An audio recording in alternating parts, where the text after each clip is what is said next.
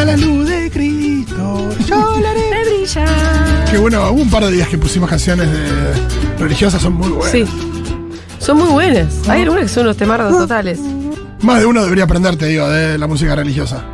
Aprender que hacer mejores Estos canciones. que cantan ahora estas Sí, cosas. los que cantaron esta cosa. Bueno, ¿cómo están ustedes? Hoy es miércoles de invitadaza. No, olvídate. La number one. Number one. Pero solo que ahora está afuera, está fumando, tranqui. Está muy bien. Le dijimos, vos fumate tu puchito. Fumá, como Carlin Cantoni. Eh, fumá. mientras tanto, yo además, como esta entrevista será televisada, estoy viendo si estoy en condiciones, chicos. Muy bien, sí, sí, sí. sí. ¿Qué cuentan ustedes? En un ranking de entrevistadores de nuestro país, A ver. eh, de los famosos, de los que se los tiene como grandes entrevistadores, Sí. ¿Dónde te ubicas, Julita? Vos sos muy buena. ¿Sí? Sí. Qué pena, pero no a sos Fantino se lo tiene, reconocida. a, a Fantino se lo tiene como un gran entrevistador. Vos sos mejor, claramente. No te quiero comparar, no sé, con Julio Leiva, gente que uno quiere. yo. Rosín era un buen entrevistador. Rosín muy bueno. Pero Gerardo Rosín buena, para vos- mí era muy bueno, muy bueno. Gracias, Rolly. Pero ya que es tanto esto Gracias que por está, decirlo. está medio de moda la entrevista, ¿no? Con unas cosas de fondo. Re Sí. gordito, Iglesia las está haciendo también, hay algunas muy buenas. Ajá. Eh, ah, ahí, ¿Estamos Bueno. haciendo un kiosquito? ¿Estamos armando? no sé, pero. Acá la- en vivo, el aire, estamos produciendo el aire. Vamos No, pero es lo que sí hacemos todos los miércoles. No, pero vamos a hacerlo No, en otro no, pero formato. estoy hablando formato, stream, entrevista. Pero chicos, estamos grabándolo, lo están en YouTube. Lo que pasa es que también Bueno, pero tenemos que buscar otro, entonces otro eh, escenario. Sí. Estudio. están. Que sea- A mí me gusta nuestro estudio. que- Julia Mengo entrevista. Y no, y que nosotros, y con el Pitu, no es que nos tenemos que ir del aire, pero. No, no se vayan, Hacemos ¿cómo se van a No, ir? pero es distinto. Hacemos la producción la number nosotros. one, me parece que. Aparte son todos chabones los que están entrevistando. Toda esta entrevista Sí, buena de sí. online. Son todos No, chabones. para mí lo que tendremos que hacer es como una campaña ma- más de mostrar más estas, ¿no? Claro. Lo que pasa que también nosotros, eh, em, este ciclo, y ya que estamos, te pido la cortina, Dieguito, y ya que estamos, la saludo a ella, a nuestra invitada de hoy. Es un ciclo de biografías militantes. Es este Entonces, más es, es bien específico. concreto, te tiene que interesar eso, ¿no? Porque es la temática que tiene Claro, ahí es donde Tini, por ejemplo, medio que no entra, ella no y sé no, cuán no militante. puede venir Tini y decir, bueno, ¿y vos que te gustan los perros? ¿Qué sé yo? Marlene Guayar, por favor. que cada tanto viene, porque Sí. que venga nomás. Oh. Que cada tanto pase.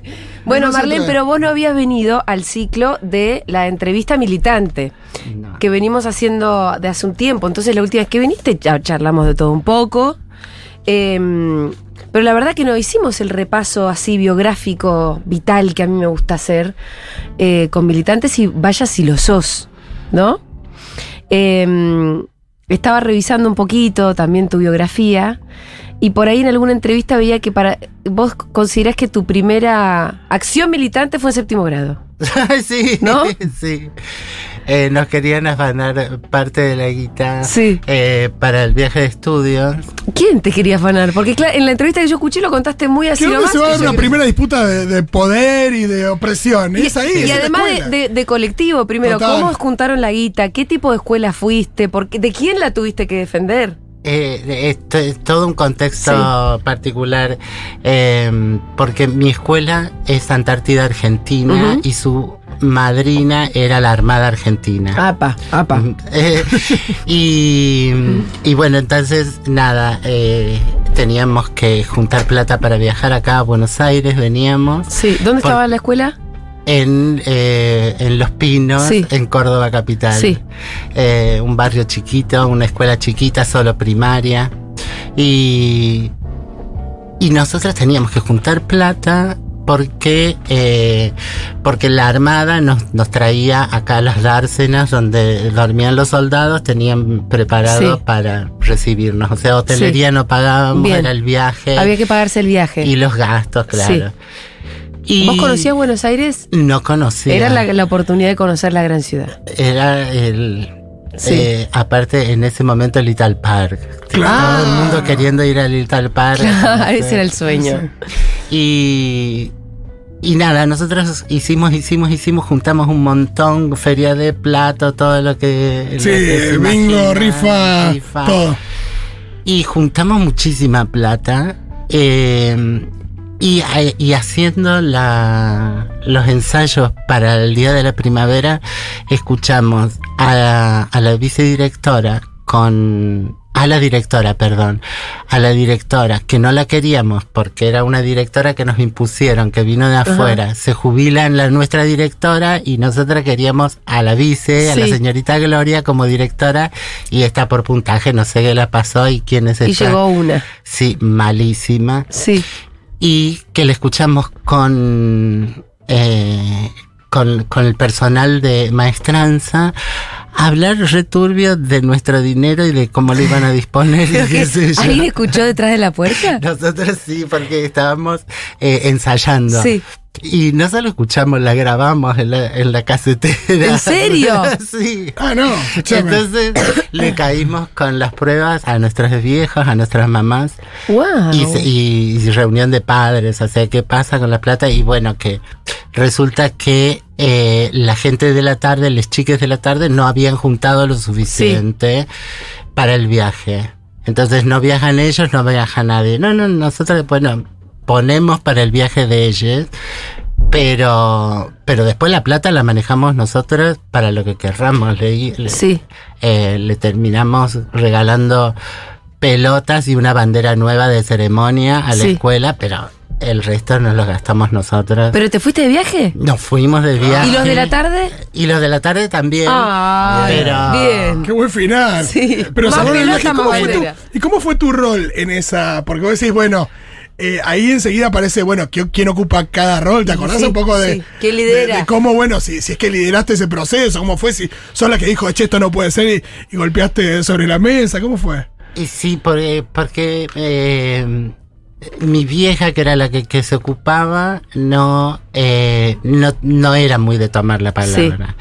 Entonces yo le tenía que dar letra. Yo creo que, que, eh, que ese fue mm, después eh, mi rol, mm, Sí. en realidad elegido, con Loana, con Nadia, con Diana. Yo Tomar la palabra. Siempre darles, darles letras, Ajá. hacer el coaching. Sí. Eh, Claro, no tomar la palabra, sino que escribirle un poco lo- las ideas. Pero ahí sí yo sí tomé, Sí. Wow, tomé sí. la palabra eh, porque, porque el curso así como me, me fue empujando a, a ese lugar. Eh, era, eh, era yo la que tenía más herramientas, como más actitud Sí. creo, para, para enfrentar a la, a la directora que que claramente era muy eh, una situación muy desigual y, y que le teníamos un, un cierto miedo y respeto. Sí, Entonces claro. era como, como no eh, como no faltarle el respeto a, a decirle y decirle la plata es nuestra y la decisión la vamos a tomar nosotras. Nosotros invitamos a, a los de la tarde. Sí. Les pagamos el, el- el pasaje. Y después lo que queda de los gastos lo manejamos nosotros. Vamos a, subir cinco veces los juegos o no sé lo que se nos ocurra. Exacto. Vamos a comer más papas fritas. Eh, una cosa es que comparten y otra cosa es que alguien decida por nosotras nuestro dinero. ¿Quién lo maneja? Lo vamos a manejar nosotros. Em, Y ahí se cristalizó, perdón, y ahí se cristalizó la idea de, bueno, yo estoy reclamando por un derecho, por algo que me corresponde, y eso, y mi reclamo puede generar un cambio. Imagino que eso después es una... es una enseñanza que Es te una queda, enseñanza ¿no? y una especie de... Es algo que te da mucha energía para todo lo que vino después. Sí, eh, sí, es, eh, era bastante, parti- bastante particular todo, porque yo era muy mariquita. yo, Sí. eh, Te iba a preguntar yo- eso, cómo había sido de, eh, de niño o niña. eh, y de hecho, ya lo habíamos hablado alguna otra vez, pero me gustaría que esto quede también este, grabado para esta entrevista. ¿Cuándo fue que empezaste a transicionar o cuándo empezaste a sentir que vos eras diferente? eh, no, yo tenía absolutamente en claro yo y, y todo el mundo alrededor. Sí. Que yo era, eh, diría Malva, mariquita pañolense, Ajá. o sea, una muñequita. Pero, eh, Pero altísima. altísima. Altísima. Y, y, y mi peor trauma era el exceso de peso. Yo Ajá. era muy gordita.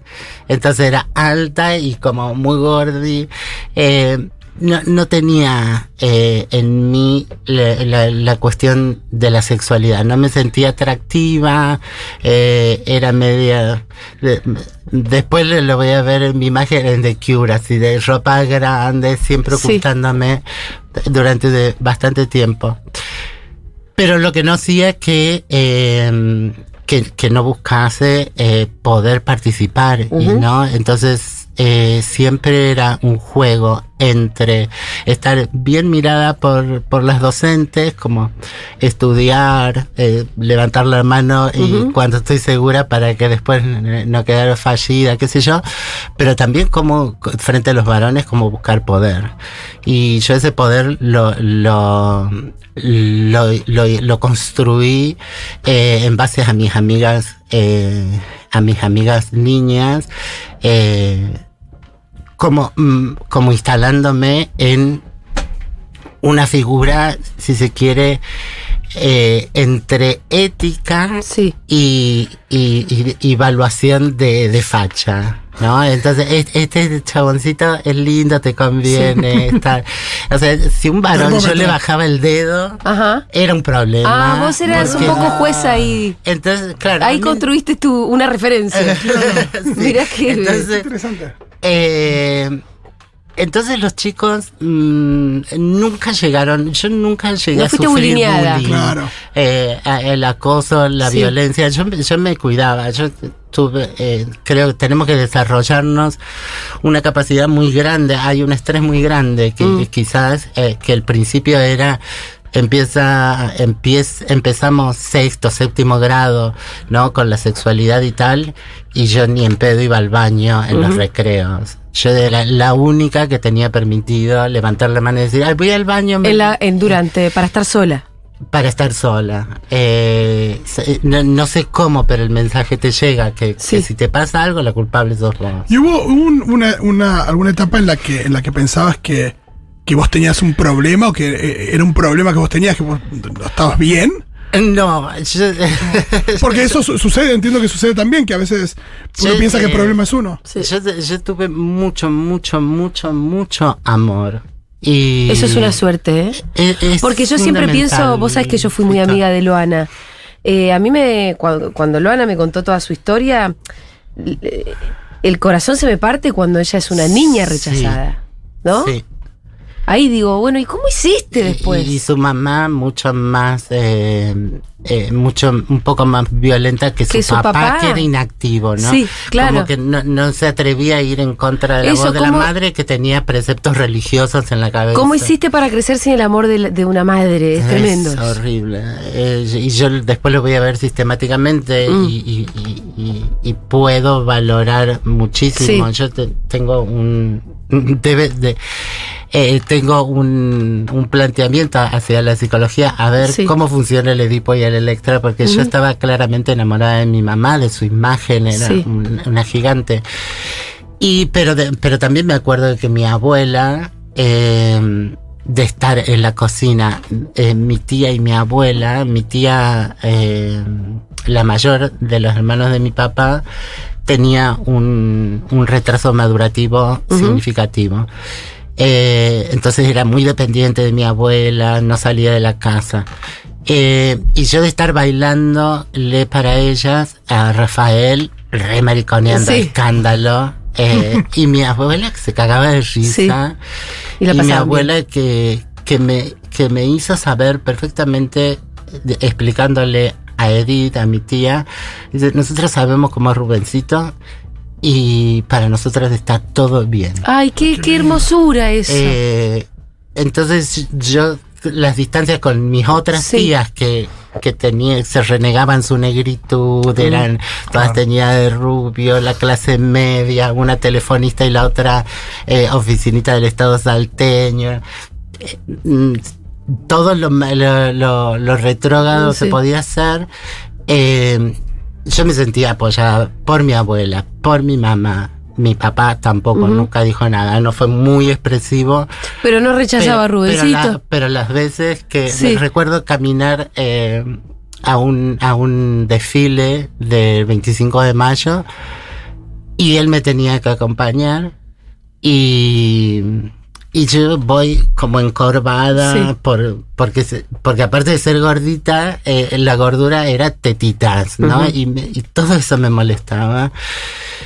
Y mi papá eh, me dice que levante la pera. ¿Cómo, cómo vas a desfilar así? Levanta la pera, camina derecho. ¿O tenés algo que ocultar? tenés algo de lo que te, te Sí. sentís avergonzada. Dices, camina en alto, la frente en alto. No, no mucho más que eso. Y pero ya te estaba Pero- proponiendo que un orgullo. Claro, ¿no? que por supuesto yo eh, eh, había otras distancias, ¿no? Que con mis hermanos no había, estaban en el garaje con el auto, las cosas eléctricas, Sí. la mecánica. Yo no tenía eso, yo tenía la cocina con mi mamá. No, que clave esa palabra, ¿no? Porque dijiste orgullo, que es justo es, Sí. es, es la Eso palabra. es, lo que, ¿no? lo- es la palabra, por eso se me vino también a la cabeza.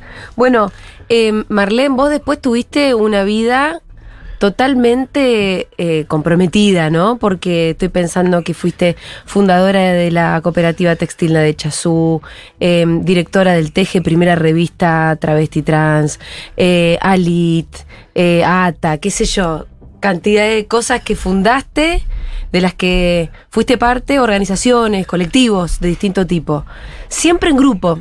Y otra cosa que también te escuché decir es que vos te acercaste un poco a las putas para tener amigas en un momento.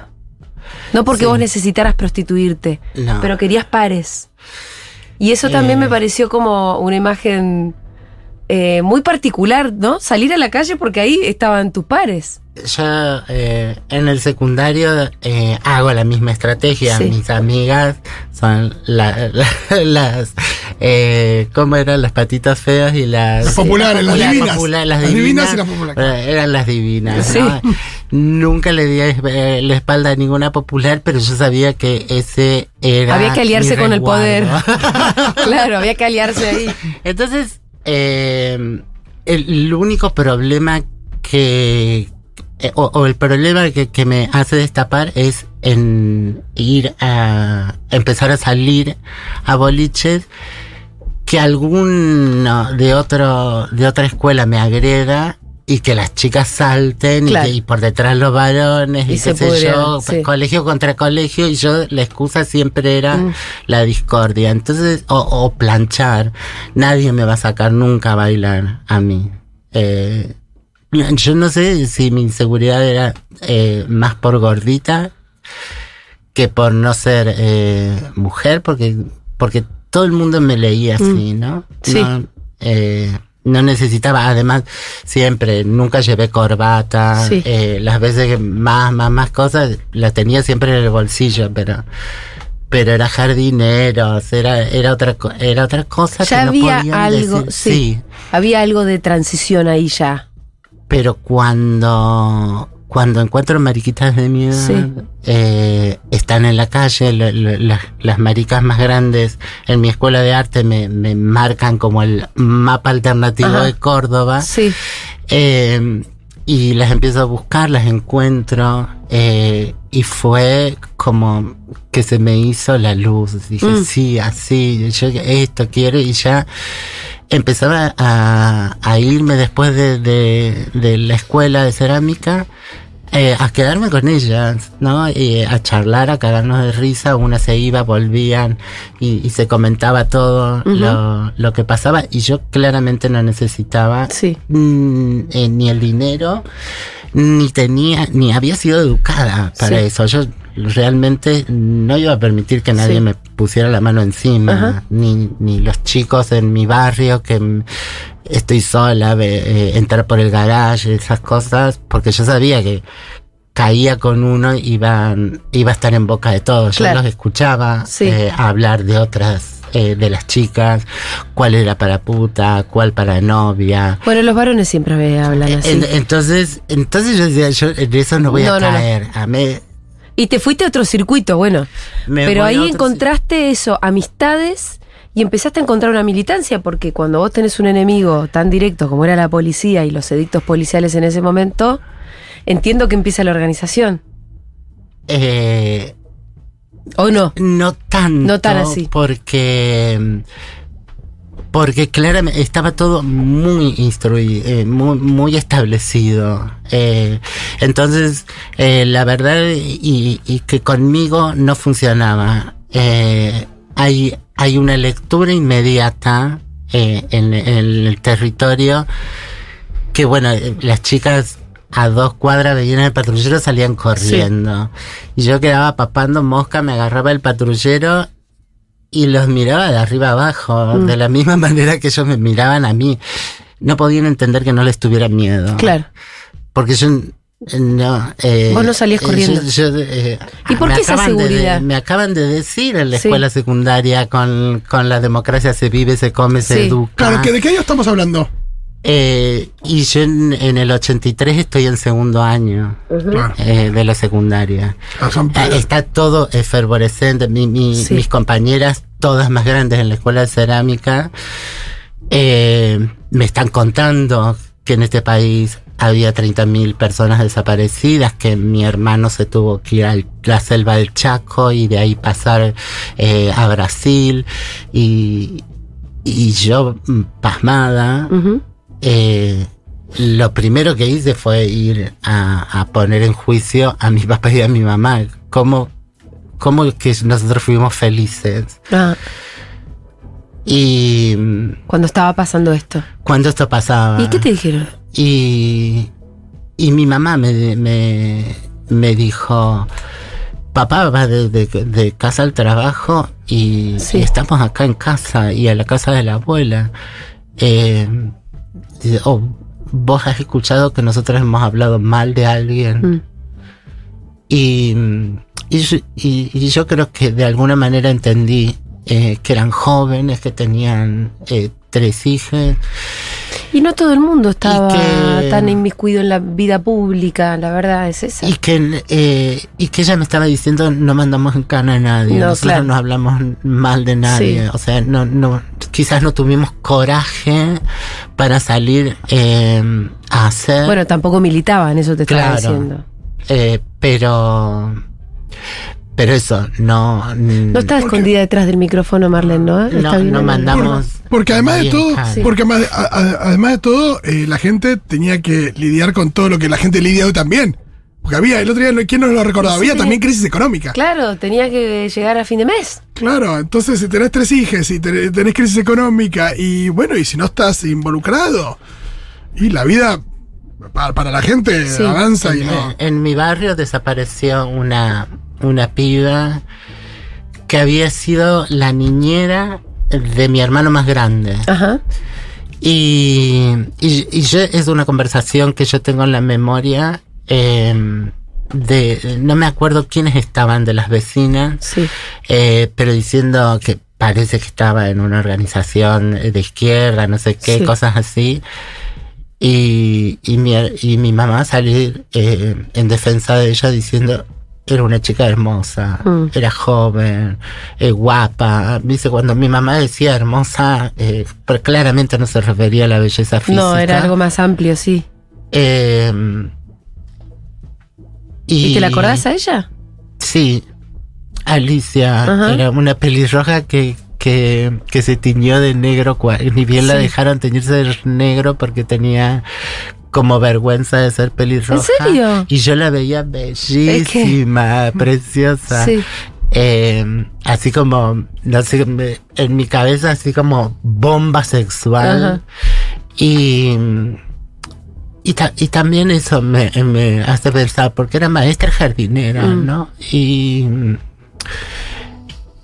y nada, vos, eh, o, pe- o pensás en que, digo, ahora que está, tan efervescente todo esto, y los otros días fui a ver una obrita de teatro de estudiantes del Nini Marshall, donde volvía a tener que explicar la obra de teatro eh, que eran niñas y niños, ¿no? Como recién jovencitos, recién saliendo a la vida.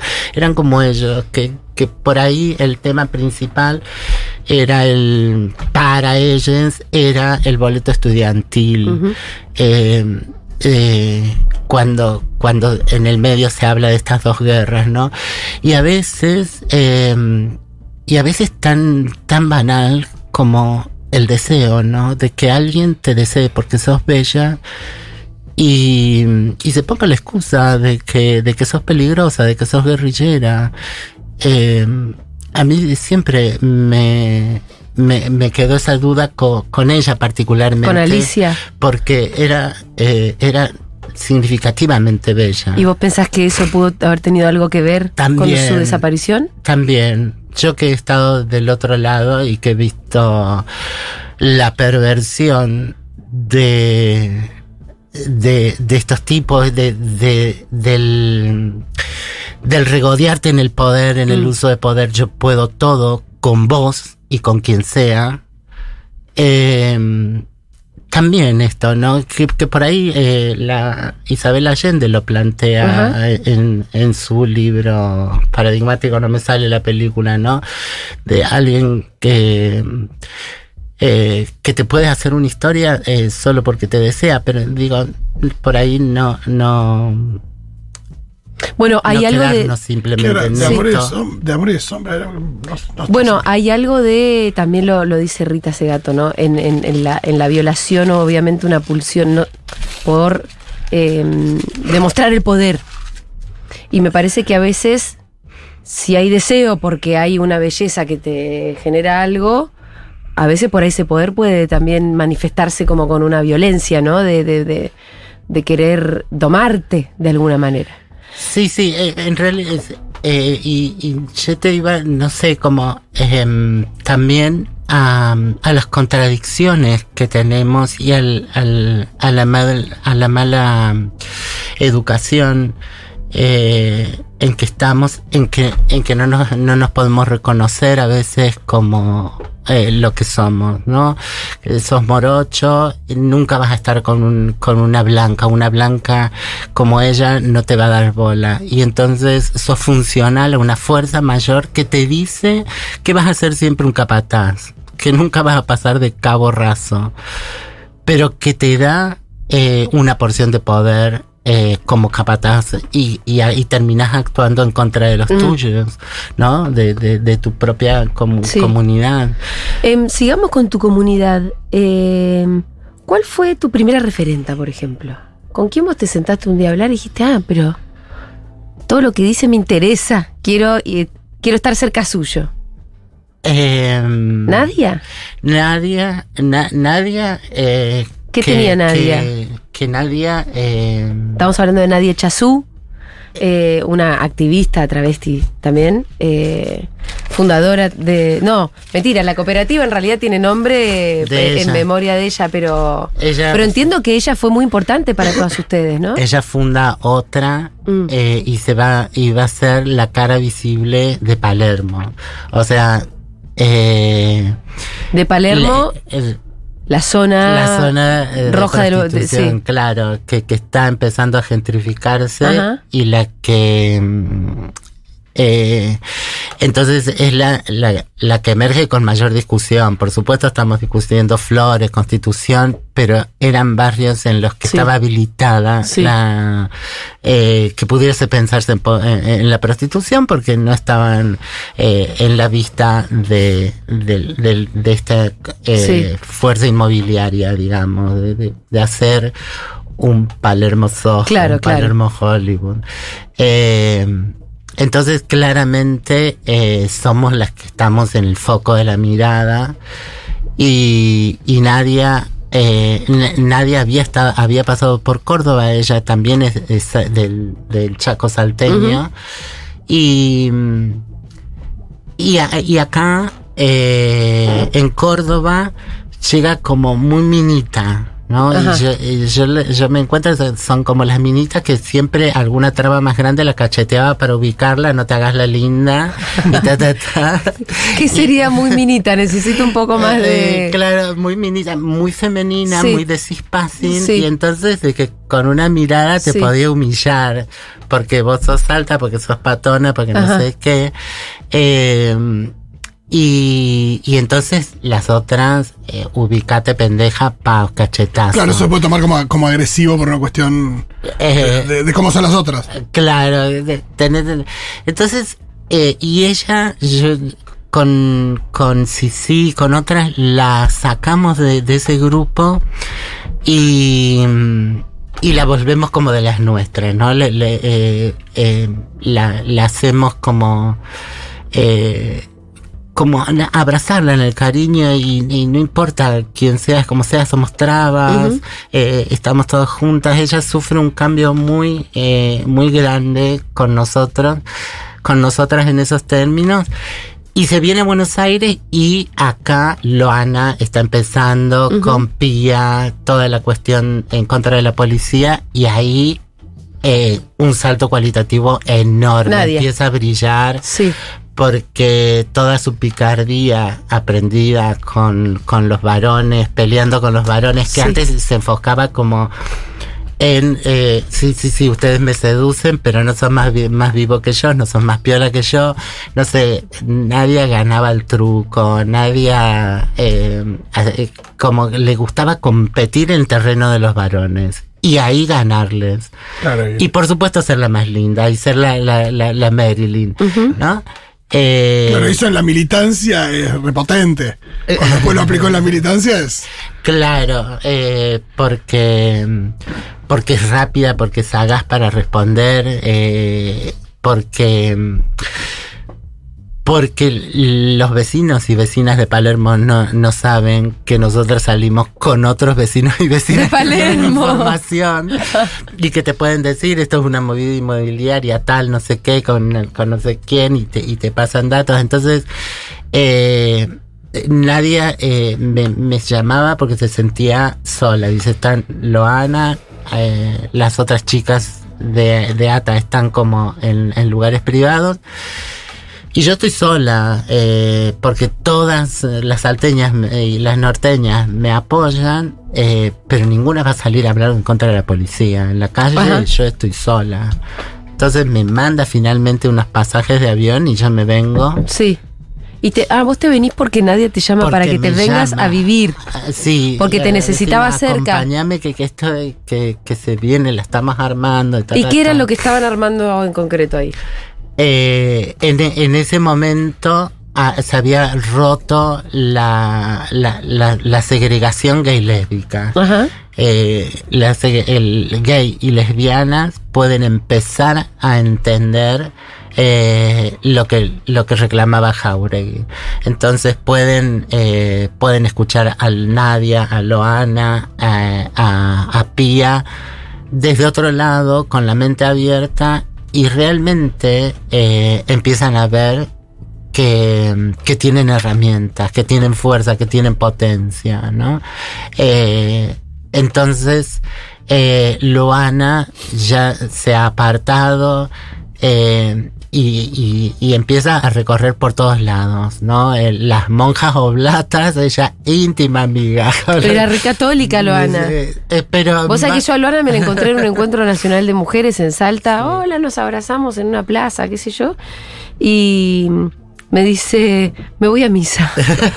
en el medio del encuentro nacional de mujeres. y no a tirarle cosas a la iglesia. No, se fue a misa en Salta, en el encuentro nacional de mujeres. Yo le digo, Loana, sí, yo soy católica y se Eh, iba sí. a misa. Pero eh, además en ese en ese momento con la, eh, veía todo en, en términos digo por eso en este momento digo para nosotras todo empezó queriendo salir por supuesto a hablar a la voz pública y usar la prensa como fu- como fuera y qué sé Sí. yo pero es muy importante la micropolítica Ajá. muy pro- importante eh, ir Nadia a comprar maquillaje y vos la pasabas re mal por las pibas que vendían Sí, los maquillajes. que te miraban Porque con estaban desprecio. mirando entre desprecio y miedo que les roben, no sabías Algo, pero incómodas. Pero, pero sobre todo Sí. el, por desconocimiento. y sí. Y nadie se tomaba todo el y, y 12 colores rojos. ¿Entendés? ¿Por qué? todo. ¿Cuál es el rojo que le gusta? y, y ya la- y las otras miraban el coso con muchas cosas, con el polvo, con esto, con eh, o sea, algo van a manotear hasta que nadie terminaba de decidir Sí. todo lo que ella quería. Sí. Por supuesto, Revlon, el de Cristian Dios, no sé Sí. qué, no sé qué. Y ¡plá! la plata fresca ahí en la mesa. Claro. eh, me llevo todo. Y toda, la, Pretty defe- Woman. claro, y toda la defensa de, la- de las vendedoras se caía. Se caía. Entonces todo, la eso, segunda todo ese vez, rechazo se cae. la tercera vez, ahí vienen las chicas. Claro. y, Claro. y eso pasaba igual en el Claro. chino Claro. o en la, ver- en la verdulería. Eh, digo, la micropolítica de que no... eh, es producida la separación, el desconocimiento para construirte monstruo, ¿no? Y para, para que haya miedo, descontento, eh, Y vos lo tenés que ir rompiendo eso. ir rompiendo, es micropolítica, Mm. es salir. Ahora cuando cuando nuestras nuevas generaciones, ¿no? La generación de cristal, Mm. Eh, yo no les quiero bardear a veces. A pero- veces bardeamos. A veces Pero, bardeamos. pero un par de cachetadas. digo, eh, Háganse. digo, nosotros hemos, eh, hemos estado con el otro armado enfrente. Claro, claro, claro. ¿Entendés? No, no puede ser que. Que se ofendan que con un emoji que no les gustó. O, o, o que mm, te pintas los labios de esto y te dicen la y haces un juicio porque no, soy le. Eh, Mm. Está bien, o sea, explícamelo una vez y, y- y intentaré, pero eso vivirlo como la peor de Sí. las violencias. Claro. Cuando nosotras, eh, diría Malva, no, del forro del culo al calabozo. Ajá.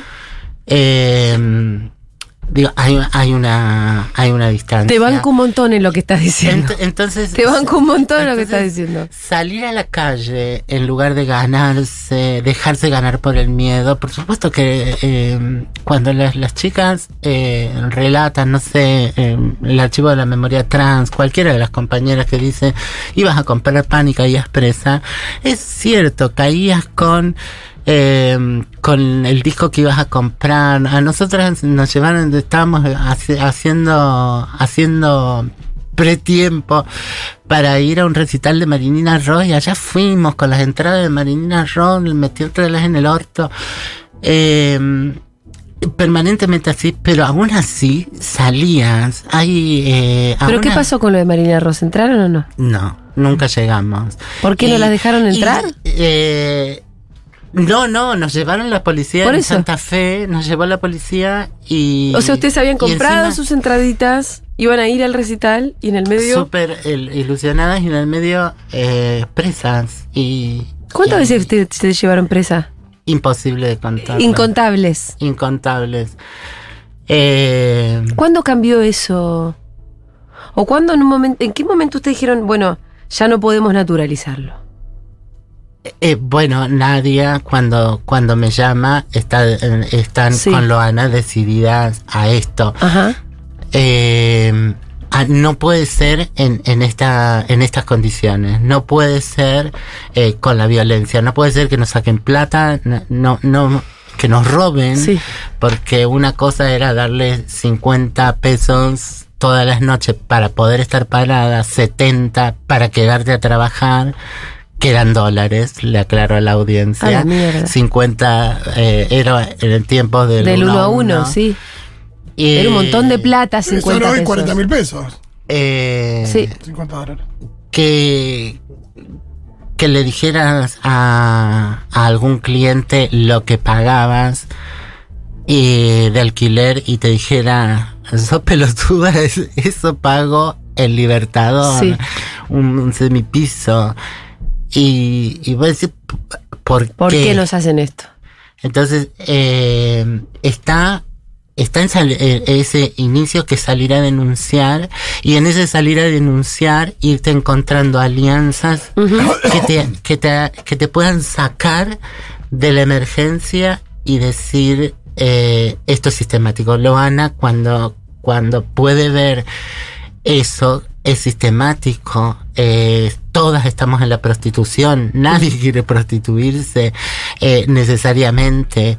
Eh, nadie. Y sin embargo, todas estamos en esa. O sea, hay algo que pero acá estamos en que esta. es estructural. Eh, estamos en esta, esto es estructural, Ajá. está diseñado y tiene que ver con ese desconocimiento, con que la sociedad eh, nos, ha, nos han construido tan una otra que que creen cualquier cosa de nosotros. Por eso Loana dice, nos han convertido en identidades cloacalizadas. Cualquier cosa que pienses, drogadicta, acidosa, eh, periférica, gorda, como yo ya decía, eh, todo nos cabe porque la gente nunca nos ha visto de cerca, nos ha visto en el escándalo, Sí. cuando pegas el grito. y esto no me parece importante, prostituta por definición, pero en realidad era porque era la única que les quedaba, porque no te, no- nadie más te quiere contratar para nada. eh, salvo muy pocas Bueno, compañeras, eh, ni siquiera eso, porque eh, por estadísticas, entre los 8 y los 13 años las pibas escapaban de sus casas o las echaban o las dejaban irse. Eh, por supuesto que no te van a tomar para, para un trabajo, Si no porque no sabes hacer nada Claro. porque, porque no vas a pedirlo, vas a pedir eh, eh, calmar el hambre. Sí. Y ante eso hay toda una sociedad organizada para decirte la forma de calmar es esta. Vení, agachate, chúpamela. Sí. Esa y solo esa. Y, y, y- y en un momento eh, sumamente confusional de debilidad, de fragilidad, en donde eh, eso es un espejismo de hay alguien que me quiere, hay alguien que me reconoce como Sí. lo que quiero ser, como chica, como traba. El cliente. El cliente. Claro, en esa Digo, te- intimidad. te estás dando eh, eso, ¿no? Es una locura, ¿no? Eh, este, po- haber podido Sí, sí, sí. salir. Que para de muchas lo, lo- lo encerrona. más cercano a, a la ternura o el amor Eso. está ahí. Puede estar ahí. Pero- chicas que- No, no, claro, está lejos de ser eso. que, que se enamoran de un cliente impresentable, ¿no? Ah. Porque vos decís, ay, pero mm, eh, desde los estereotipos, por supuesto, eh, tiene 30 años más que vos. eh, no Hay te clientes que se enamoran de las Me encanta- chicas también. Me encanta porque, me encanta Sí. porque Marlene acá eh, se toma, toma el cuidado de hablar de, bueno, de los estereotipos, explico, justifica. el- el- Pero no. y- me encanta hablar de los prejuicios de. No, muy gracioso. Y- y- y entonces Cuando la sociedad tiene todos los prejuicios. irse dando cuenta, claro, eh, en definitiva está buscando la imagen paterna, ¿viste? Pobrecita, po- si tuvo a los ocho años. Un papá que la un, abandonó. pata- un papá que la Sí. abandonó, que le pegó a su mamá. Sí. Y le pegó una que- patada en el orto a ella. que hoy eh, puede volver con plata y decirle, eh, nada, ahora pago Mm. yo el gas, la luz, los pañales de los pibes. O le, le volvés a levantar la mano a la, a la vieja, te cago a palo yo. ¿No? Es, eh, un- una, un- una Bueno. frase de las trabas que era, los chicos crecen. ¿No? Los chicos crecen y tomársela a pecho, sentir que un día has crecido como para enfrentarte a todo eso. Bueno, y tal vez eh, parapetada por un otro hombre que aunque sea por una hora en un hotel de Morondanga, te da Te la da. seguridad Mm. de que, de que lo vales. Yo no me animo, porque nunca se van a animar a más que eso, pero en ese, en ese momento te, te arma, de alguna manera te arma. Em, de ahí la voluntad de crear una cooperativa textil, ¿no? De que haya otra salida laboral posible. Eh, toda una telaraña enorme entre Loana y Eve. Eh, porque no sabíamos realmente por dónde. ¿Qué hacer? Sí, sí sabía Lo- Loana que eh, eh, una alternativa laboral, eh, pero no sabía por dónde. Y, y Eve le, le, le tira, eh, le dice, bueno, si te, si te parece que no va a funcionar, porque dice siempre que, que estudien peluquería, que estudien esto, el Sí. otro, y siempre tenés que esperar que la otra parte se siente en el sillón a que le hagas la peluquería o no, y esté de buen talante. Entonces, dice, algo, eh, algo que vos tengas el producto, una sábana, una tela, y te la va, ¿quién importa quién la hizo? Exacto, quién la no tenés tejió? que estar poniendo ¿Quién la la cara en el servicio. Claro, entonces, eh, entonces se, eh, eh, Loana lo, eh, lo, lo hablamos con, con el primer grupo de chicas y, y todas tenían como algo con la tela. ¿Sí? Y, y después, claro, bueno, hacemos sábana y después podemos hacer vestido de novia. claro, de que- obvio que querían eso. Mira, tengo una gran excusa para. Pero, eh, entonces, sí, eso, ver, eh, ver la posibilidad de, eh, de demostrar, finalmente de poder de- demostrar si nos hubiesen dado otras condiciones de vida, eh, estaríamos en otra, en otra situación, estaríamos hablando de otra manera, no tendríamos que estar eh, eh, mendigando amor, dinero.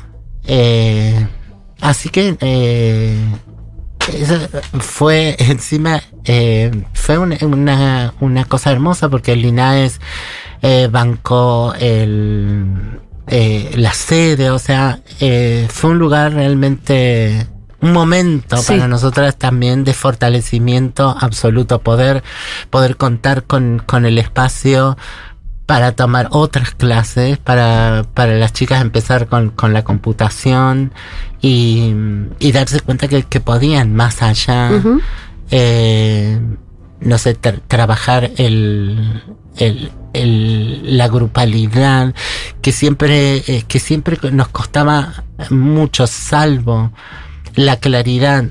Acá hay una reja policial. De este lado estamos nosotros, del otro lado está la policía. Después había muchas confusiones, Sí. ¿no? Eh, eh, un colectivo muy frágil. Entonces Pero al poder... mismo tiempo siempre en colectivo. Sí, Vivían juntas. para, la, para, para bien o para mal, Sí, todas, todas siempre juntas. Eh, Mucho más que cualquier otro, no sé, digo, o, o el Pitu sí puede decir algo parecido, ¿no? Sí. Como el Pitu también, la supervivencia es, co- es colectiva. Claro. De esos lugares no se sale solo. no, No se sale solo. no, de, de eso- esas, a veces mayoría y a veces minorías que la viven complicada y que ves que se repiten mucho, por lo menos la experiencia de uno es que cuando se repiten todos un, un mismo problema, la solución la tenemos construida entre todos, no hay otra manera. Sí, y te eh, es, es, es muy, muy claro, te agrupa, eh, digamos, el enemigo. Claro. ¿No? El, el Claro. botón levanta el borcego para patear a alguien y estoy con el pateado, sea sí. el culo que sea. Porque mañana me Varón, patean a mí o ayer me patearon Sí. a mí. Entonces, eh, eso como, que- como que te organiza. Pero, eh, pero también eh, estar adentro como de la comunidad o del gueto también hace que eh, que todo se deposite ahí, que tu rabia se deposite ahí, que tu enojo de hoy Claro. se deposite ahí. Entonces, porque la otra te saludó mal, porque peleabas. miró al chongo, o sea, muchas cosas que, muchas energías que al no ordenarse eh, impiden la construcción. El, el tener un lugar, un objetivo otro, la, la cooperativa, vas en un horario, empieza a estructurar al, al, más allá de estructurar nos a nosotras que veníamos tejiendo con las organizaciones, con ir a universidades a charlar con cientos de mil tesis, qué sé yo, pero las chicas no, entonces eh, no, no podíamos crecer y, y esto no, nos, nos posibilita eso, que, eh, que, al, que digamos, tal tiene, eh, tiene buen ojo para el diseño, tal tiene buen ojo para los números y, y tenemos necesidad de alguien que mire los números, alguien que sepa comprar, alguien que sepa diseñar, entonces eh, fi- estarnos fijando cuánto eh, eh, es de trabajo eso o estar en, en la máquina no nos sirve. ¿No? Son tan importantes las horas frente a la, a la máquina de coser como el, eh, que nos diseñe eh, un, un packing, un- una estrategia de ventas. Y, y no todas tenemos las mismas herramientas ni las mismas disponibilidades, así que nos tenemos que aprovechar entre todas.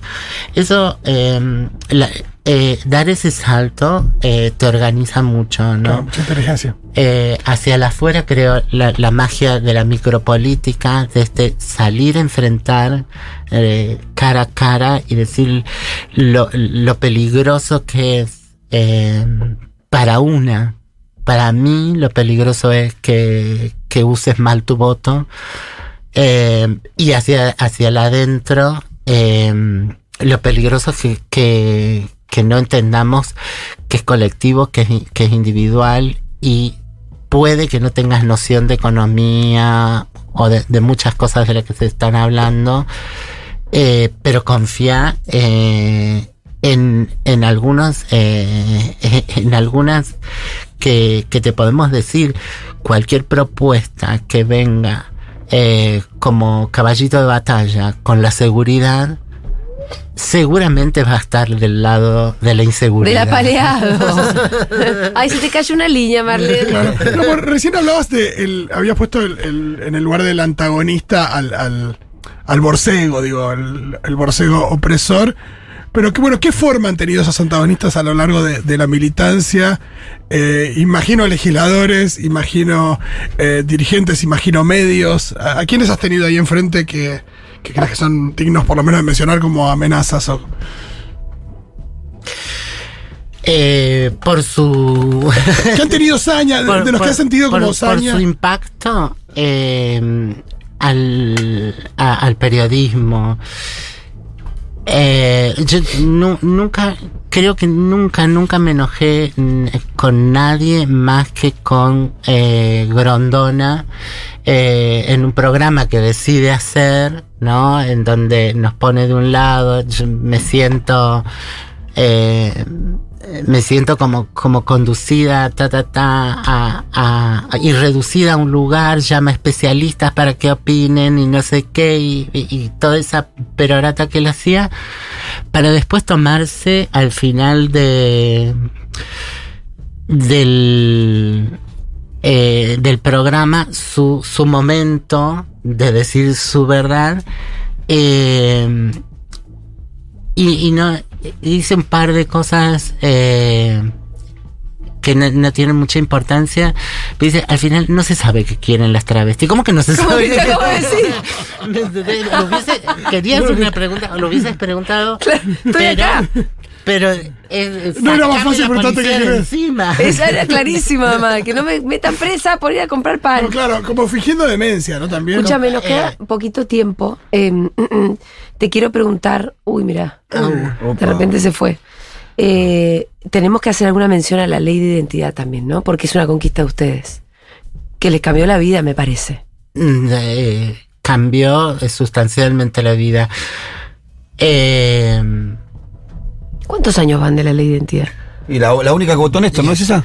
No, esa es la del matrimonio Ah, la igualitario. del matrimonio igualitario. debemos estar entrando en el 11. años. Once, Por ahí, claro, ya es una década por lo menos. sí. Sí, y, Gracias, Nico. eh, y a partir de ahora, eh, a partir de la ley, eh, hay niñas y ni- hay, hay mamás y papás que ante la, el deseo de, de un niño eh, dicen no entiendo nada y se van al teje o con Gaby Mancilla a preguntar. Eso, es- eso ya es eh, abismal. Que, que puedan dudar de sí mismos y ante le voy a hacer daño o no, cómo sigo.